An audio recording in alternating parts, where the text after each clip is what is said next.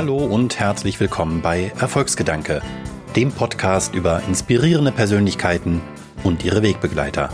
Denn Erfolg hat viele Gesichter. Ich bin Björn Weide, CEO beim Fintech-Unternehmen Smartsteuer und spreche heute mit Nico Lummer über die Krise als Chance und warum er nicht auf die Ratschläge von Helmut Schmidt gehört hat. Gute Unterhaltung. Noch eine persönliche Anmerkung. Ich muss mich für die Audioqualität bei diesem Podcast entschuldigen. Wir haben den Corona sei Dank remote geführt und leider stand uns offensichtlich dieses Mal jemand auf der Leitung. Ähm, das können wir jetzt leider nachträglich nicht mehr ändern. Wir werden natürlich, wie auch die ersten Episoden nach Corona, wieder persönlich aufzeichnen, dann mit hoffentlich gewohnt guter Audioqualität. Verstehen 100.000 Corona-Infizierte später die Deutschen endlich Startups? Ich hoffe. Ähm, das Problem ist ja, ähm, hinterher ist man immer schlauer. Und ähm, das Thema Startups und Deutschland, äh, da gibt es ja ganz viele Missverständnisse. Also das eine Missverständnis ist, glaube ich, dass ähm, Neuentwicklungen einfach äh, immer erfolgreich sein müssen, was sie natürlich nicht sind. Äh, ganz viele Markteinführungen von, von irgendwelchen Margarineprodukten scheitern, das gehört ja dazu. Und so ist es bei Startups auch. Und da hat man, glaube ich, in Deutschland immer so einen ganz verqueren Blick drauf, dass da Leute Geld rausschmeißen zum Fenster, weil sie ein Startup gründen, äh, dass da nichts geworden ist. Äh, das Gegenteil ist der Fall. Ähm, man nimmt als Gründer eine Lernkurve und ähm, diese Lernkurve kostet natürlich Geld, aber das ist in großen Unternehmen, die ein neues Produkt einführen wollen, auch nicht anders. Da lernt man auch, wenn man das Geld ausgegeben hat und das Produkt nicht erfolgreich war. Ähm, aber ich glaube, nach dieser ganzen Corona-Zeit wird man das Digitale viel besser verstehen und auch verstehen, ähm, wo die Vorzüge liegen. Also, dass man eben äh, wie jetzt zum Beispiel wir zu Hause sitzen können, wir können einen Podcast aufzeichnen, weil wir die Bandbreite zu Hause haben, weil wir die, die Tools haben. Und das kann man natürlich auch übertragen auf ganz viele andere Teile ähm, des äh, gesellschaftlichen und des wirtschaftlichen Lebens. Und insofern glaube ich, dass nach Corona ein bisschen mehr Verständnis dafür da ist, dass wir digitale Entwicklung schneller vorantreiben müssen. Und da spielen Startups eine große Rolle. Ja, mein äh, etwas provokanter Einstieg bezog sich auf eine W&V-Kolumne, die du vor kurzem äh, geschrieben hast unter dem Titel Das geht viral, Covid-19 erklärt das Startup-Phänomen. Da ging es so ein bisschen mehr um das exponentielle Wachstum im Vergleich zu ja. der Ansteckung von Corona. Ähm, und damit erstmal herzlich willkommen, Nico Lummer. Urgestein des deutschen Internets sozusagen, Netzpolitiker, Autor, Kolumnist und Mitbegründer des Netzpolitischen Vereins D64, Zentrum für digitalen Fortschritt, aber im aktuellen Hauptberuf, wenn ich das so sagen darf, wahrscheinlich ähm, Managing Partner beim Next Media Accelerator in Hamburg. Schön, dass du da bist. Danke. Für den Vergleich, den wir gerade zitiert haben, diesen W&V-Artikel, gab es in den letzten Tagen bei Twitter so ein bisschen äh, Schelte. Würdest du denn jetzt vier Wochen und inzwischen ja eine Million weltweit Infizierte den Artikel noch einmal so schreiben? Ja, total. Ähm, weil Corona zeigt eben, was exponentielles Wachstum ist. Und äh, wir Menschen hadern mit exponentiellem Wachstum. Wir, wir kennen lineares Wachstum und finden zwei Prozent Wachstum schon viel. Aber die Vorstellung, dass etwas sich irgendwann an einem Zeitpunkt X auf einmal anfängt zu verdoppeln, und zwar äh, jeden Tag oder jede Woche oder jeden Monat, diese Vorstellung, ähm, das ist zu viel für uns Menschen. Das, äh, das können wir nicht. Und ähm, Deswegen werden auch Startups so gerne missverstanden, weil die am Anfang eine sehr, sehr zurückhaltende Entwicklung an den Tag legen, bis dann eben die Netzwerkeffekte greifen und auf einmal ähm, das Startup durch die Decke geht. Und dann wundern sich alle, wie das passieren konnte. Und genau das ist natürlich auch bei, bei Corona der Fall. Und ähm, die Kritik auf Twitter fand ich ein bisschen albern. Ähm, weil es ja nicht darum ging, dass wir jetzt irgendwie ein Thema kapern wollen und damit eine Aufmerksamkeit äh, auf uns ziehen wollten mit der Kolumne, sondern es ging schlichtweg darum zu sagen, da ist ein Phänomen und dieses Phänomen ähm, kennen wir sowohl bei Startups als auch äh, aktuell bei dieser Pandemie. Ja, und ähm, insofern ähm, glaube ich, das ein bisschen mehr für haben, wie Exponentialität funktioniert, auch wenn wir Menschen das intuitiv nicht drauf haben, das zu verstehen. Muss denn gute Kommunikation vielleicht tatsächlich auch einfach polarisieren, um zu funktionieren? Denn das hast du ja offensichtlich mit der Überschrift zumindest. Also, dass ich polarisiere, wurde mir noch nie nachgesagt. Ähm, das weiß ich schlichtweg nicht. Nein, natürlich. Also man muss ein bisschen auf die Kacke hauen, sonst äh, wird man ja nicht wahrgenommen. Ich meine, jetzt gerade in der Corona-Zeit ähm, haben alle Zeit, Kolumnen zu schreiben und Podcasts aufzunehmen. Und da muss man schon ein bisschen zugespitzer sein, dass man wahrgenommen wird. Das ist doch völlig logisch. Ähm, aber das ist eben kein Clickbait meines Erachtens, sondern das ist ein, ein nahe, äh, naheliegender Vergleich, äh, wenn man ähm, Startups ähm, mit ihren mit diesem Netzwerk ähm, ähm, mit äh, äh, einem aktuellen Zustand äh, in der Welt vergleicht, finde ich das jetzt nicht ähm, unlauter. Es hat mich trotzdem äh, fasziniert, die Diskussion darum und in den letzten Wochen und Tagen auch noch einmal mehr um die Debatte um, ja, was ist in Social Media insbesondere erlaubt. Du bist ja wirklich ein Urgestein, das ist ja jetzt nicht zu viel gesagt, einer, der ganz früh nicht nur im Netz war, sondern vor allen Dingen auch bei Social Media, also ganz viel Erfahrung hat mit Kommunikation im Netz. Und was wir in den letzten Monaten, unabhängig von Corona, ja schon gesehen haben, ist eine Debatte darum, was ist dort erlaubt, was ist ähm, vermeintlich dort vielleicht auch erlaubter als an anderer Stelle. Es gab äh, dieses berühmte Urteil, das jetzt in, Zeit, äh, in Teilen wieder aufgehoben wurde, ähm, um die Beleidigung gegen äh, Frau Künast. Ähm, es gab ähm, von AKK nach dem Rezo-Video ähm, tatsächlich eine Debatte darum, vielleicht Influencer stärker kontrollieren zu müssen. Da hast du dich auch explizit drüber empört, aber das alles, finde ich, ist jedenfalls ein Ausdruck davon, dass sich gerade das Bewusstsein um Kommunikation in sozialen Medien, ähm, ja, dass das gesteigert wurde und dass wir gerade diskutieren, wie wir mit diesem Tool umgehen. Und ich finde das jetzt auffällig, dass in den Tagen, wo wir so drauf angewiesen sind, nämlich in Corona-Zeiten quasi nur noch so kommunizieren zu können, das wieder verstärkt zu, stattzufinden scheint. Siehst du das auch so? Ja, ich sehe bei Social Media eben generell so eine, einen, einen Reifeprozess. Also man darf sich ja ähm, das mit Social Media nicht so vorstellen, dass ähm, irgendwer das nutzt und sofort alle Facetten versteht, sondern wir lernen und äh, Social Media selber wird reifer und das äh, Web, wie wir es kennen, äh, ist für die meisten vielleicht gerade mal äh, 20 Jahre alt und ähm, für einige noch äh, viel jünger. Und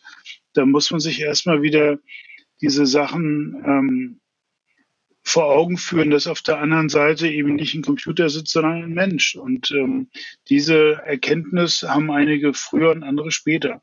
Und äh, gleichzeitig haben wir natürlich die Schwierigkeit, wie wollen wir das Ganze regulieren, weil es eben nicht ist wie ein Gespräch äh, am Stammtisch oder ein Gespräch im Bus, sondern es hat eben potenziell immer eine globale Reichweite.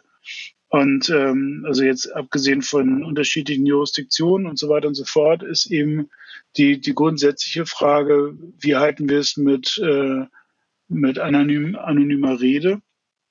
Und da wird ja gerne gesagt, ähm, wenn wir jetzt eine Klarnamenpflicht einführen, dann ähm, ist alles gut. Das ist nur leider Wunschdenken. Ähm, das fand ich auch mal vor, ach, ich weiß nicht wie viele Jahrzehnten, aber es hat sich leider überhaupt nicht bewahrheitet. Und die ganzen AfD-Spinner ähm, kommentieren alle mit Klarnamen und fordern irgendwelche Leute irgendwo aufzuknüpfen. Ähm, das hält dir davon überhaupt nicht ab. Ähm, es ist leider so. Das heißt, ähm, es geht immer noch viel mehr darum, dass wir, dass wir Medien- und Digitalkompetenz fördern müssen. Und es geht ähm, natürlich auch darum, dass wir die äh, Polizei und Staatsanwaltschaft die Lage versetzen, hier schnell ähm, Leuten hinterherzukommen und auch entsprechend Exempel zu statuieren. Ähm, weil zurzeit kann man sich ja relativ sicher sein, dass wenn man irgendwas sagt, dass in aller Regel sowieso nichts passiert. Und das ist eher das Grundproblem. Ähm, die Politik hat meines Erachtens ähm, viel zu selten mal ein, eine Herangehensweise gewählt, die irgendwie Sinn macht, sondern es werden dann ähm, immer Verfahren gewählt, die man aus der analogen Welt kennt, die aber in der digitalen Welt äh, wenig Sinn machen und äh, oft über also einfach zu, zu weit gehen und letztendlich die freie Meinungsäußerung behindern würden. In dem gerade zitierten äh, Urteil gegen Frau beziehungsweise es war eigentlich gegen Frau Kühners, sondern ja. Frau Kühners hatte geklagt und äh, die Klage wurde abgewiesen mit dem Hinweis darauf, dass die Beleidigung im Internet, ähm, ich will das jetzt in meinen laienhaften ähm, Nicht-Juristen-Worten mal sagen, dass das halt da zum guten Ton gehört. Man muss sich halt offensichtlich laut deren äh, Meinung der Richter dort äh, im Internet eher beleidigen lassen als auf offener Straße. Ähm, das ist jetzt, glaube ich, kassiert worden. Ich habe es nur in Teilen verfolgt. Ähm, aber, aber gehört das dazu, dass wir quasi lernen, welche Art von Kommunikation, auf welchem Kanal gewünscht, gewollt, geduldet ist? Nein, also ich finde nicht, dass man im Internet ähm, leichter oder schneller beleidigt werden sollte als ähm, im richtigen Leben, obwohl ich da auch keine Trennung zwischen Internet und richtigem Leben machen würde, sondern ich möchte eigentlich, dass Menschen im Netz genauso kommunizieren wie auf der Straße, im Büro oder zu Hause. Bei einigen Leuten ähm, fehlt aber, wie gesagt, das Verständnis dafür, dass auf der anderen Seite auch ein Mensch sitzt und ähm, die schlagen über die Stränge. Ähm, und natürlich ähm, kann man das nicht dulden. Äh, unsere Gesellschaft würde würde zerfallen, wenn wir uns alle nur anpöbeln, weil es irgendwie ginge. Sondern ähm, wir müssen auch im Netz versuchen, eine, einen Diskurs stattfinden zu lassen. Das bedeutet eben auch, dass man andere Leute zu Wort kommen lässt und dass man andere Leute nicht beleidigt. Ähm, ich glaube aber auch ganz ehrlich, dass wir, was die Werkzeuge äh, angeht, immer noch nicht da sind, dass wir wirklich sinnvoll diesen asynchronen Dialog hinbekommen. Weil es ist ja schon so, dass wenn man sich eine Stunde zusammensetzt und sich unterhält, dann kann man ja auf die Redeanteile ganz gut achten. Wenn man allerdings eine Debatte führt, ähm, sei es auf Facebook oder Twitter oder ähm, sonst wo, ähm, egal jetzt ob über über Audio und Voice oder über Text, ähm, wenn das Ganze asynchron passiert, dann haben einige Leute viel Zeit, andere Leute weniger. Und dementsprechend wird die Diskussion dann gewichtet. Und ähm, da müssen wir noch Werkzeuge finden, wie wir das hinbekommen, dass wir da eine gewisse Chancengleichheit abbilden können, dass auch die Leute, die, die wenig Zeitbudget haben, bei solchen Themen mitdiskutieren können. Ähm, aber wie gesagt, wir sind da ehrlich gesagt ja auch immer noch ganz am Anfang. Also ich meine, wie, wie Bücher und Zeitungen funktionieren, das haben wir irgendwann gelernt, aber das war auch nicht über Nacht, sondern hat sicherlich auch ein paar Tage gedauert. Und insofern glaube ich auch, dass wir hier noch äh, eine Entwicklung haben werden, bis das Netz so ist, dass wir das richtig in, auf allen Ebenen sinnvoll finden.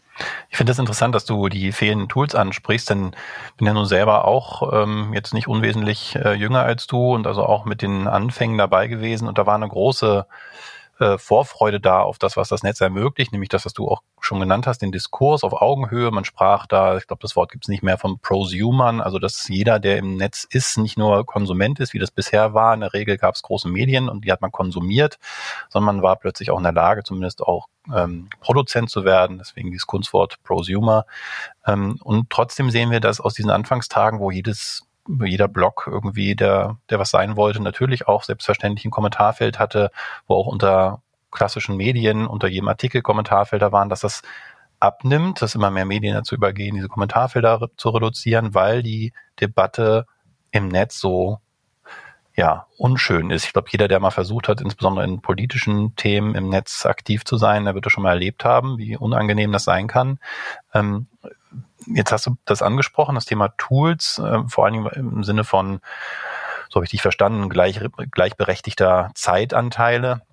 Aber was führt Menschen dazu, trotz Klarnamen an einigen Stellen, ich sehe das auch bei LinkedIn und Co., wo es ja eigentlich sogar um die eigene Reputation geht und trotzdem sich Leute hinreißen lassen, auf diesem Medium eine Art der Kommunikation zu wählen, die man im echten Leben sicher nicht zulassen würde? Da muss ja noch mehr dahinter stecken als nur das Tool.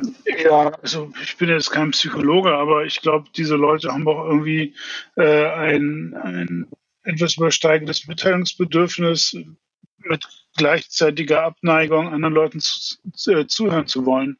Und ähm, haben dann eben dieses Sendungsbewusstsein und gehen davon aus, dass, dass ähm, ihre Meinung ähm, besser ist als die andere. Und so kriegst du ja keinen Diskurs hin.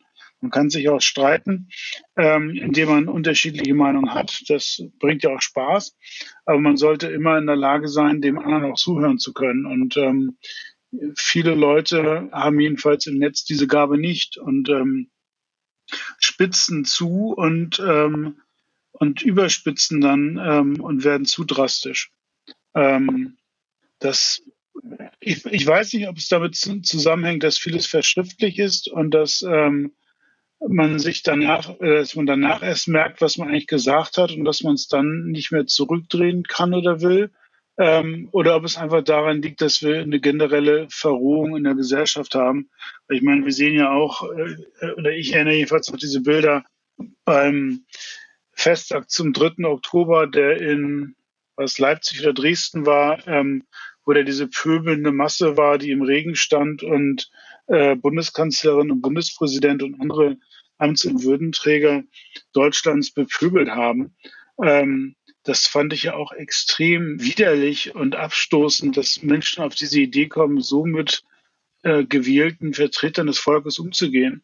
Also bei aller Dissens, den man haben kann, aber äh, es gibt eben Sachen, die sie nicht gehören. Und ich glaube, da haben wir generell auch mit dem ähm, Aufkommen von Pegida und der AfD und gerade dem Flügel ähm, haben wir natürlich eine Verrohung in der politischen Debatte gesehen. Und das lebt sich wunderbar im Netz fort. Und es sind leider auch ähm, die, die Populisten von rechts, die dafür sorgen, dass ähm, immer wieder durch Desinformation äh, Themen gesetzt werden und äh, Leute äh, niedergebrüllt oder niedergeschrien werden.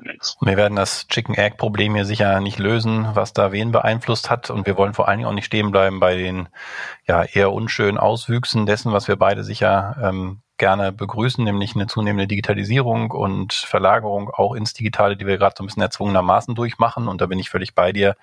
Ähm, die, da hat Corona zumindest dazu geführt, dass viele, die bisher da eher verhalten optimistisch waren, was den Einsatz von Digitalem angeht, äh, jetzt vielleicht auch tatsächlich aus der Not heraus sehen, ähm, wie sinnvoll das sein kann. Und du setzt dich da seit Jahrzehnten, muss man jetzt fast schon sagen, dafür ein. Ähm, du hast 2011 den Verein gegründet, D64, Zentrum für digitalen Fortschritt, der ganz wesentlich als Ziel hat, eben das Digitale auch positiv zu belegen. So verstehe ich das jedenfalls, als Think Tank zu wirken, konkrete politische Veränderungen zu erreichen, um das Digitale in der Gesellschaft zu verankern.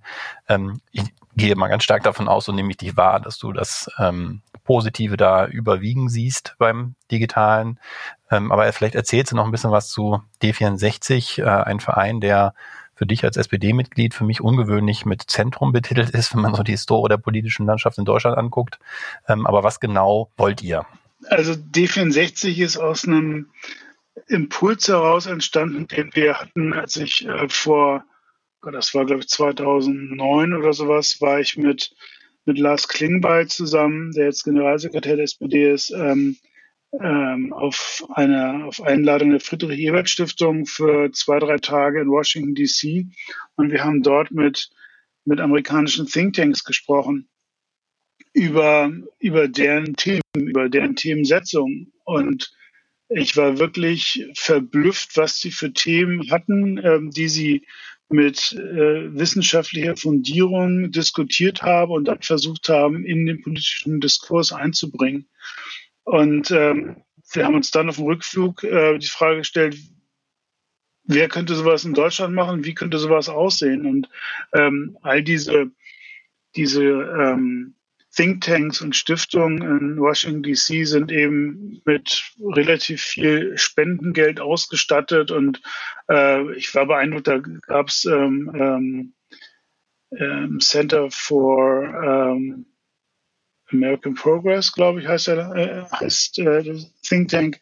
Da gab es damals schon ähm, rund um die Uhr Blogger, die quasi Feindbeobachtung gemacht haben und sofort ähm, Recherche angestoßen haben und dann die Themen der anderen Seite widerlegt haben.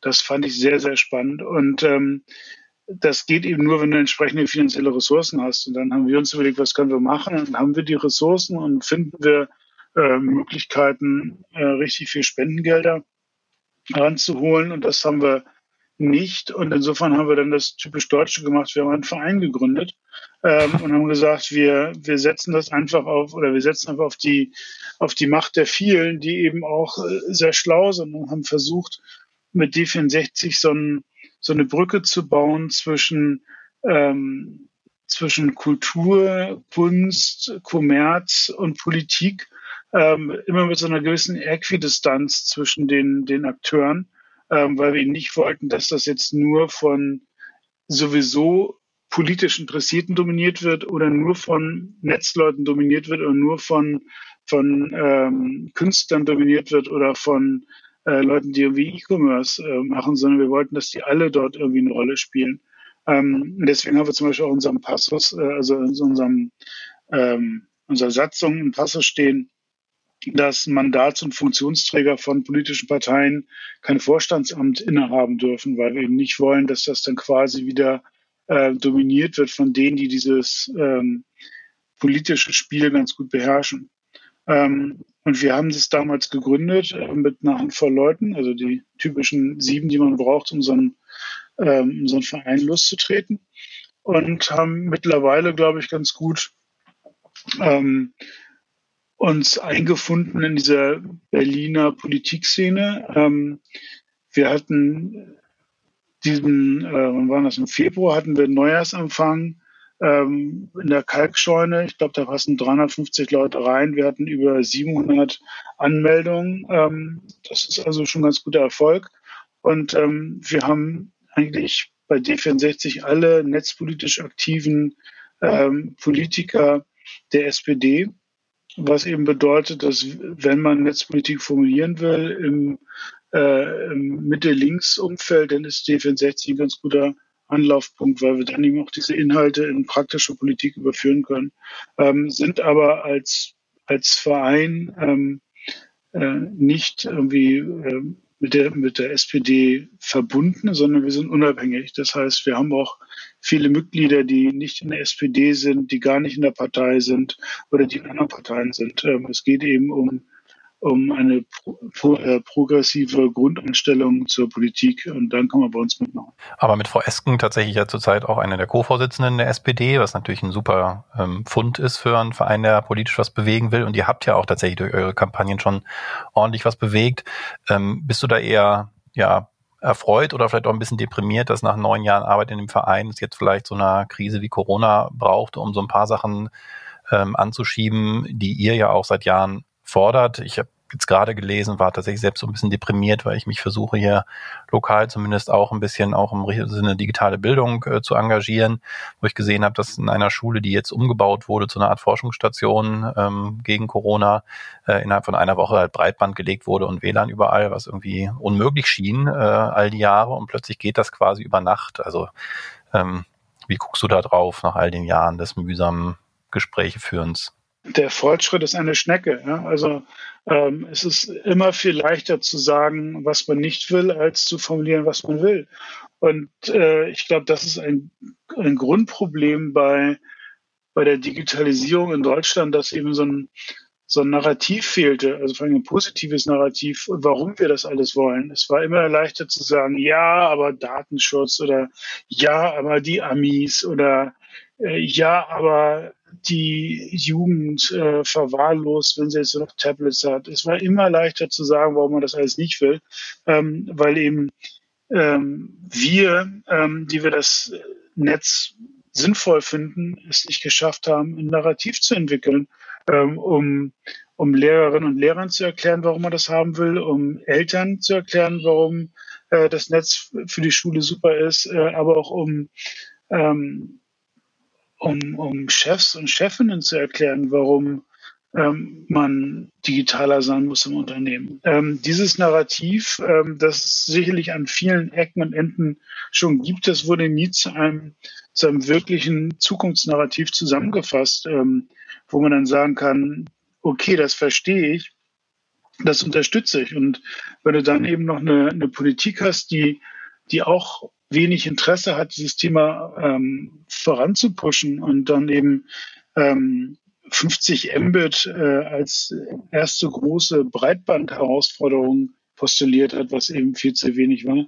Ähm, und dann noch nicht das Budget äh, bereitstellt, beziehungsweise es bereitstellt, aber die Kommunen, die eh äh, kaum Geld haben, in die Pflicht nimmt, dass sie es mitfinanzieren müssen dann kriegst du das eben nicht hin, dass flächendeckend Breitband da ist. Und ohne Breitband äh, funktionieren eben leider viele, viele Sachen, die wir digital nutzen wollen, nicht ordentlich. Das heißt, man muss ja eben auch erstmal eine Grundlage haben.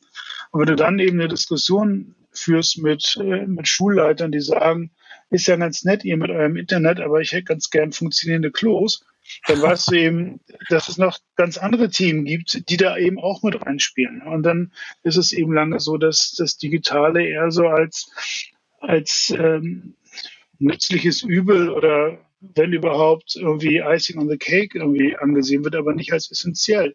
Also der Fortschritt ist eine Schnecke, das weiß man, wenn man äh, progressiv denkt, weil die konservativen Kräfte ähm, mit diesem Behauungsvermögen immer stark sind. Ähm, aber ich glaube eben nach wie vor daran, dass Gesellschaft sich graduell verändert und wir sehen das, glaube ich, auch jetzt ähm, im Zuge der ganzen Corona-Thematik. Ähm, wird jedem klar, dass Schule einfach hoffnungslos analog ist. Es wird auch jedem klar, dass viele Unternehmen eine anachronistische Präsenzkultur pflegen und so weiter und so fort. Und ich glaube, wir werden ähm, vieles von dem, was, was jetzt gemacht wird, werden wir nicht mehr zurückdrehen können. Es wird viele Versuche geben, das zurückzudrehen, aber ich glaube, ähm, das Thema Homeoffice, ähm, was ja die SPD schon, schon länger fordert, dass es ein Recht auf Homeoffice gibt, natürlich nicht für alle Berufe, sondern da, wo es möglich ist, ähm, dass diese Flexibilisierung natürlich ähm, gewünscht ist und gewollt ist und dass wir die auch weiterhin machen können. Ja, also ähm, insofern, ich bin da jetzt gar nicht gram, dass das alles so lange dauert. Das gehört irgendwie dazu. Also ansonsten wäre es auch zu einfach. Na, du hast aber schon, so interpretiere ich das jedenfalls, um dieser Langsamkeit in der Politik vielleicht zu begegnen, noch den anderen Weg gewählt, äh, nämlich äh, dich in Startups zu engagieren oder Startups äh, eine Bühne zu bieten und ein, ein, Trittbrett, in dem du den Accelerator in Hamburg äh, gegründet hast. Ähm, da finanziert ihr die ersten sechs Monate, wenn ich das richtig verstanden habe, ähm, Startups aus der Medienlandschaft und versucht denen zu helfen, möglichst schnell Fuß zu fassen. Ähm, jetzt sind die ja wahrscheinlich, ähm, also nicht nur deine Startups, aber insbesondere Startups zurzeit besonders getroffen, weil das die Idee von Startups gerade am Anfang sicher ohne große finanzielle Rücklagen gestartet, jetzt insbesondere dann ein Problem haben, wenn ihr Geschäftsmodell betroffen ist. Wie siehst du da drauf jetzt im Hinblick auf die Zeit nach Corona? Da waren wir ja gerade schon so ein bisschen, was bleibt, was, was verändert sich ähm, im Hinblick auf Startup-Geschäftsmodelle und auch deren Finanzierung? Da bist du ja nun direkt von betroffen. Das ist eine, eine spannende Frage. Also wir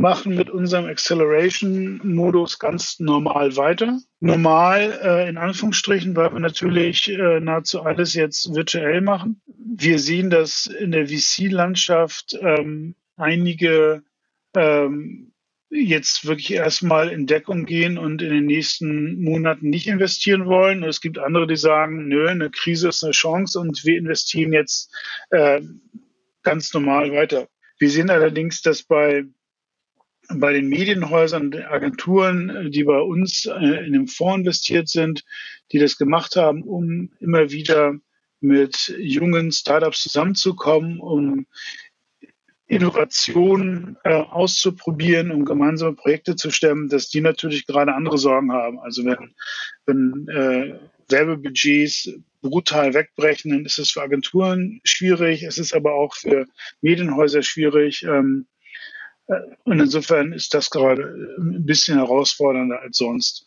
Ähm, aber insgesamt glaube ich, ist das äh, eine gute Zeit für Startups, ähm, weil in so einer Krise entstehen neue Ideen, ähm, neue Herangehensweisen.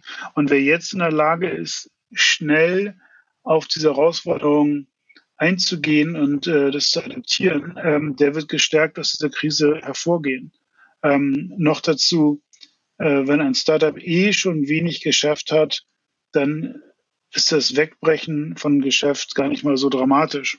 So, ähm, das ist für größere Firmen viel, viel dramatischer, wenn man, äh, keine Ahnung, 50 oder 100 Mitarbeiter hat und auf einmal bricht das Geschäft weg. Dann ist es sehr schwer, den Laden noch weiterzuführen. Wenn du aber ein Fünf-Mann-Startup bist und hast E-Com-Umsatz ja, und es wird dann für eine Weile nicht mehr werden, dann kriegt man das schon noch irgendwie hin. Ist auch nicht schön, aber es geht eben leichter bei fünf Leuten als bei 50. Und du siehst also bei den Startups bei dir im Batch gerade, es scheint da einer zu laufen, äh, jetzt keine größeren Konsequenzen, wenn die Krise jetzt erstmal nicht noch Jahre geht, sondern ein paar Wochen. Äh, die haben es schwieriger, ähm, Projekte mit Corporate zu machen. Ähm, das ist schon dramatisch und sie haben es auch schwieriger, jetzt Geld anzusammeln, weil einfach ganz viele Präsenzveranstaltungen nicht mehr da sind. Ja, also die, äh, das OMR Festival im Mai in in Hamburg ist abgesagt, ähm, die Slush in Helsinki im November wurde gerade abgesagt, äh, South by in Austin wurde abgesagt und ganz viele kleinere Veranstaltungen äh, wurden abgesagt. Auch äh, Roadshows, die wir sonst machen würden, können wir jetzt nicht durchführen.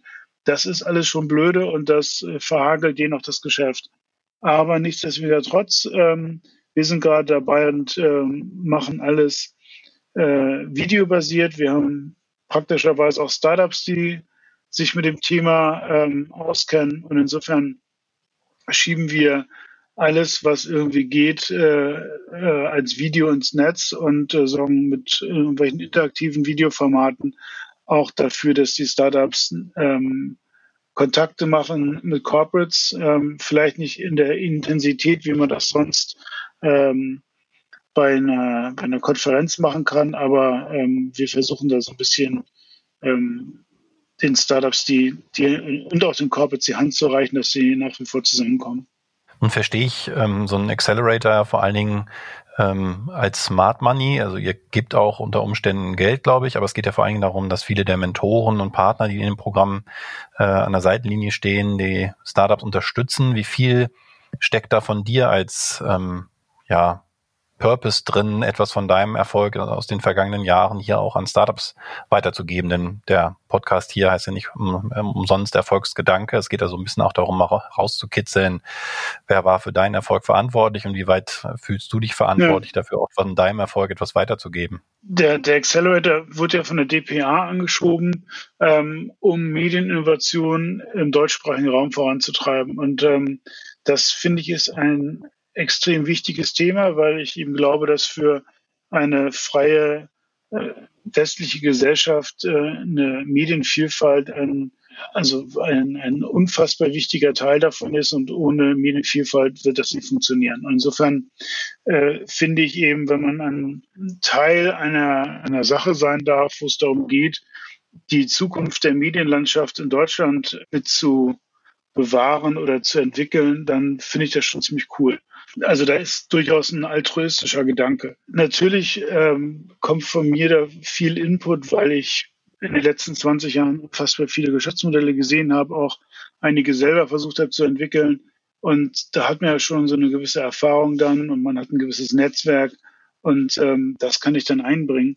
Und ich glaube, das hilft den Startups auch ganz gut. Das hilft vor allen Dingen, weil wir beim Next Media Accelerator ein, ein, tolles Team haben mit unterschiedlichsten Leuten, die alle ihr Netzwerk mit einbringen. Und äh, so sind wir insgesamt, glaube ich, ziemlich gut aufgestellt, ähm, gerade wenn es darum geht, Startups mit Corporates in Deutschland, Österreich und der Schweiz zu verknüpfen. Und wir machen ja spannenderweise eben viele Investments nicht in Deutschland, sondern in Skandinavien oder in den Baltics äh, oder in Israel, weil wir das äh, super finden, wenn man eben international wachsen muss und äh, dann den wir quasi den Weg nach Deutschland ebnen können. Also nicht Hamburg als Tor zur Welt, sondern äh, Hamburg eher als Einstiegspforte zum digitalen Binnenmarkt Europa. Äh, und zwar zum größten Markt innerhalb von Europa. So, und ähm, das bringt schon Spaß. Und nun ist das mit den Ratschlägen, die ihr da sicher euren Startups auch weitergebt, ja so eine Sache. Es gibt diese Anekdote über dich, dass du nach der Schule mal Gelegenheit hattest, dich karrieretechnisch von Helmut Schmidt beraten zu lassen und nach eigener Aussage jedenfalls so gut wie jeden seiner Ratschläge äh, nicht befolgt hast. Ist denn das dein Rezept gewesen, dein Erfolgsrezept, deinen eigenen Weg zu gehen, sich nicht auf Ratschläge anderer zu verlassen? Ich glaube, mein Erfolgsrezept ist vor allen Dingen, dass ich irgendwie auf meinen Professor ähm, äh, aus dem ersten Pro-Seminar Politikwissenschaft gehört habe, äh, Professor Peter Lösche, der gesagt hat, ähm, mach das, wo du ein Feuer am Bauch hast, weil wenn ihr kein Feuer am Bauch habt, dann wird es nicht gut. Und ähm, ich glaube, das ist ein ganz guter Hinweis, der mir eigentlich immer gezeigt hat, wann es irgendwie Zeit ist, was Neues zu machen oder was anderes zu machen. Ähm, ich bin jemand, der, der öfter mal einen Tapetenwechsel braucht. Und ähm, es gibt ja Leute, die, die finden eine Routine super ähm, ich würde an Routine kaputt gehen. Ähm, also ich fahre auch gerne unterschiedliche Wege zur Arbeit, einfach damit ich nicht jeden Tag dasselbe mache. Und ähm, ich brauche Abwechslung. Und für mich ist so ein Accelerator nahezu ideal, weil eben alle halbe Jahr acht bis zehn neue Teams reinkommen, die alle irgendwas machen, was ich bis zu dem Zeitpunkt, äh, bei dem sie zu uns kommen, auch nur so, so halb ähm, durchdrungen habe. Und dann habe ich eben Zeit, um mit diesen Teams diese ganzen Themen richtig zu durchdringen. Und dann nach einem halben Jahr kommt wieder was Neues. Und ähm, sowas gefällt mir gut. Ähm, und das hat alles mit dem Feuer am Bauch zu tun. Das hat nicht unbedingt damit zu tun, dass ich immer meinen eigenen Kopf durchsetzen muss, sondern das hat damit zu tun, dass ich neugierig bin und neue Sachen machen will. Ich glaube, wenn ich so zurückblicke, was ich wann wie gemacht habe, dann war das eigentlich immer, dass ich das machen wollte und gemacht habe, was ich gerade spannend fand. Und äh, Helmut Schmidt hat mir empfohlen, entweder Jura oder VWL zu studieren, und zwar in sechs bis acht Semestern. Ähm, und ich fand eigentlich Studium ganz spannend und äh, habe mich da ein bisschen länger aufgehalten und habe auch Politikwissenschaft und mittlere und neuere Geschichte studiert, weil ich das spannend fand zu dem damaligen Zeitpunkt. Jetzt ärgere ich mich natürlich ab und zu mal und hätte und denke drüber nach, so vielleicht hätte mir ein bisschen BWL auch geholfen, hätte ich vielleicht einige Zusammenhänge ein bisschen eher verstanden, weil ich eben als jetzt als Investor arbeite, aber in diesen ganzen Finanzbereich eben äh, so von hinten quer reingerutscht bin. Aber ähm, dafür kann ich oder habe ich eben in, in im Kommunikationsbereich, glaube ich, ein ganz gutes Verständnis entwickelt über Politikwissenschaft und politische Kampagnen, bei denen ich mitarbeiten durfte. Ja, das auf jeden Fall. Und ich finde äh, dein Erfolgsrezept nach dem Feuer im Bauch zu suchen, finde ich einen super Ratschlag äh, unter dem Motto dieses äh, Podcasts und danke dir dafür schon mal und wünsche dir, dass du noch viele andere neue Dinge entdeckst, äh, die dich begeistern, wo du das Feuer im Bauch spürst und wir noch viel von dir sehen und hören werden. Erstmal an dieser Stelle vielen Dank für die Zeit äh, und das Gespräch. Ähm, wir hatten aufgrund der Situation hier einen Remote-Podcast, was wir sonst ungern machen. Und ich glaube, jetzt wissen wir auch warum, denn die Sprachqualität war an einigen Stellen nicht so doll, wie wir uns das gewünscht hätten. Dafür entschuldige ich mich schon mal.